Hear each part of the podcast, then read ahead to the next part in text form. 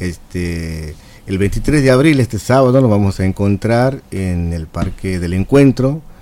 que es donde antes estaba el zoológico, ¿no? Es el ex zoológico, digamos. Y ahí en el Parque del Encuentro están presentes los que han podido mirar y observar o ver por fotos, están puestas las nominaciones de las distintas iglesias, ¿no?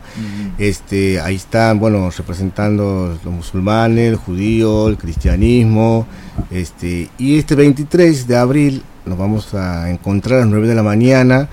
este, y estamos invitando a todas las personas que estén interesadas en poder encontrarnos a discutir, debatir y sobre todo la idea central, el eje central es preguntarle a las religiones eh, cuál es su rol, eh, qué y cómo miran este siglo XXI, desde dónde y cómo construyen la paz social, eh, cuáles son las preocupaciones más emergentes, las coyunturas que las atraviesan.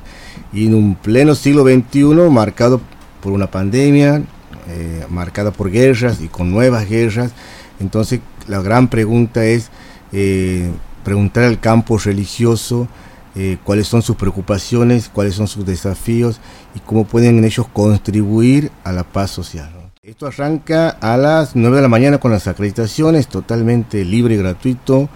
9 y 30 estamos haciendo la presentación de lo que es el encuentro.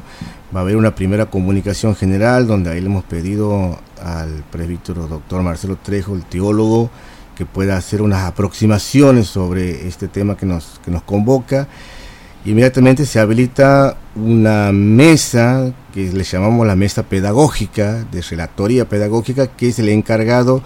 de tensionar, amplificar, cuestionar la comunicación del, del, teólogo y que de alguna manera también sea el eco del público, ¿no? Bueno, ahí tenemos un invitado especial que lo hemos invitado aquí a Ariel Sequera para que pueda cumplir esa función.